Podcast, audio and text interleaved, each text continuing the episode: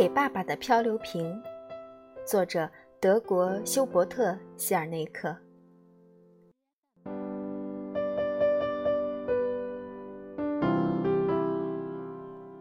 大懒虫，亲爱的爸爸，这是我给你寄的第二个漂流瓶，真希望你已经收到了第一个，因为我没法再把之前的内容重写一遍了。听水手杨森先生说，有的漂流瓶会倒，有的不会，这和洋流有关。但无论如何，还是得把它扔得够远才行。不过，我认为漂流瓶之所以会常常收不到，是因为没花邮费。普通信件为什么一定能收到呢？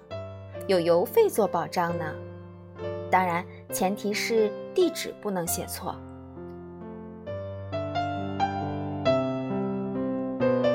想想，如果我在瓶子上写“印度洋上的海洋学家拜森先生收”，这肯定会让邮递员大跌眼镜。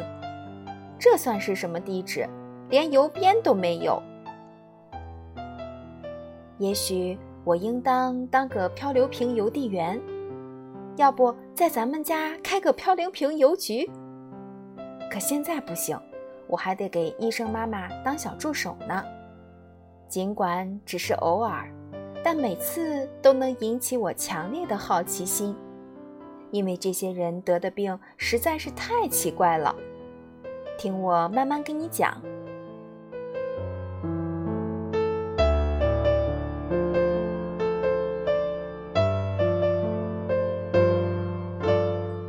一开始根本没有人来看病。一个人都没有，可能是因为这个小地方的医生太多了，妈妈这样安慰自己。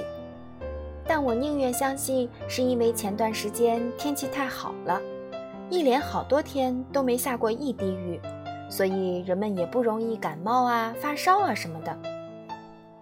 但诊所和设备的费用，妈妈还得照付。后来终于来了一个男人。他看起来心情很好，进门之后一直在哈哈大笑，不像得病的样子。给你三次机会，猜猜这个人得了什么病？答对了，狂笑症。不论何时何地，只要他醒着，就会大笑，哪怕没什么好笑的事儿。他跟妈妈说，他已经看过好几个医生了。甚至还去了县城的大医院，但都没治好。虽然病人的情况比较复杂，但妈妈还是很开心。他毕竟是我们这个小诊所的第一个病人。妈妈到底会用什么办法治好这个怪病呢？我猜妈妈可能会让他去音像店挑几部悲剧片回家看。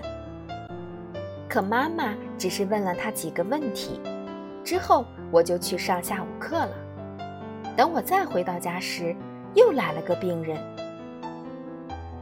请问你哪不舒服？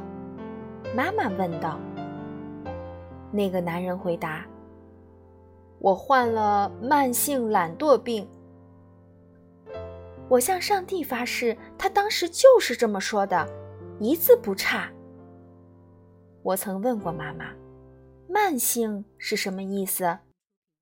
他告诉我，“慢性就是会持续很久，生病后一两年都好不了。”我和妈妈吃惊地互相看看对方，确信没有听错。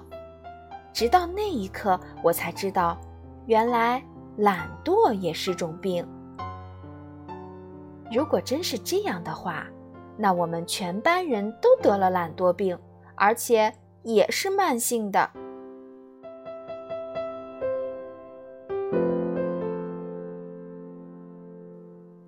跑题了，接着说这个人吧。我悄悄坐到诊室的角落里，仔细听着那个男人的描述。他对什么事情都提不起兴趣，从早上出门开始，他就觉得头大。回家之后，连澡也懒得洗，更别提给花浇浇水、收拾一下屋子了。那个男人说完，妈妈沉默了一会儿。我仔细地观察他，发现他在聚精会神地思考着。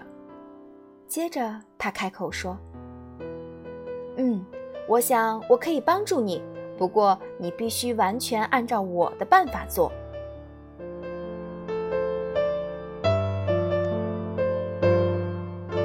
你现在马上回家，给你老板打电话，请一周的假，然后直接上床躺下，要躺整整一个礼拜。除了吃东西、上厕所之外。”其余的时间里什么都不要做，就在床上躺着。切记，不要工作，也不要离开家。男人惊讶地说：“您的意思是，让我卧床休息，就像感冒发烧时那样？”“嗯，一点儿不错。”妈妈说。那个男人离开之后。妈妈和我默契地互相看了看。我们每次这么做之后，总会有好事情发生。这次我们想到了一个超级棒的点子。妈妈立刻在院子门口竖起一块新牌子，上面写着“亚娜·麦森医生，专治各种疑难杂症”。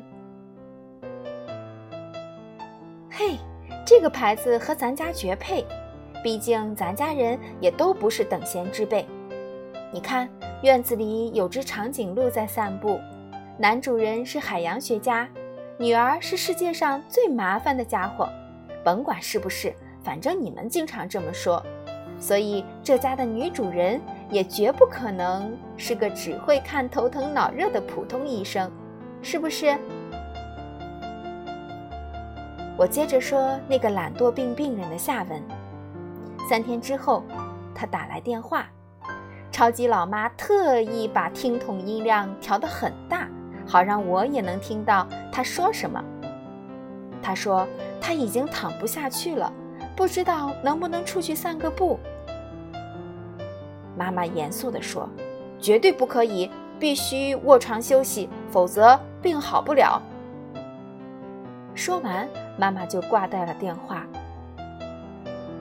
一周以后，他又来电话了，妈妈不在，他去买东西了。那个男人想约个时间，正好轮到我这个助手上场。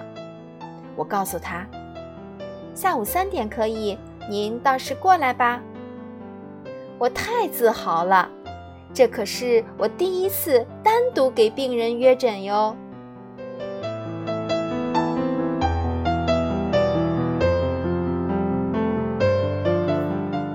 妈妈进了家门，轻叹道：“今天又没人来看病？不，马上就有了。”我立即回答。这次懒惰病病人心情大好，妈妈根本不用再指点他该怎么做了。他说他感到精力充沛，也有兴趣干点活，做做运动了。卧床休息一结束，他马上就起身去院子里挖土种花了。看来这次治疗大获成功。您的这个疗法实在太有意思了，不仅治好了我的病，还让我有很多时间来思考人生的问题。他对妈妈说：“我得好好谢谢您。”为了表示感激，他特意从自己的花园带来了一大束花。我为妈妈的首次成功感到无比的高兴。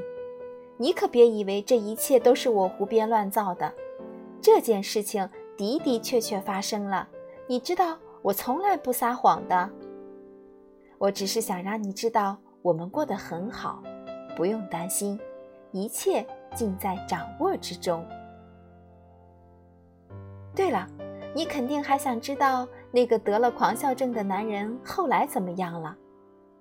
可惜妈妈到现在为止还没有想到什么好办法，不过她早晚会想出来的。希望你一切都好，小心海上的大鲨鱼。你的宝贝女儿，汉娜。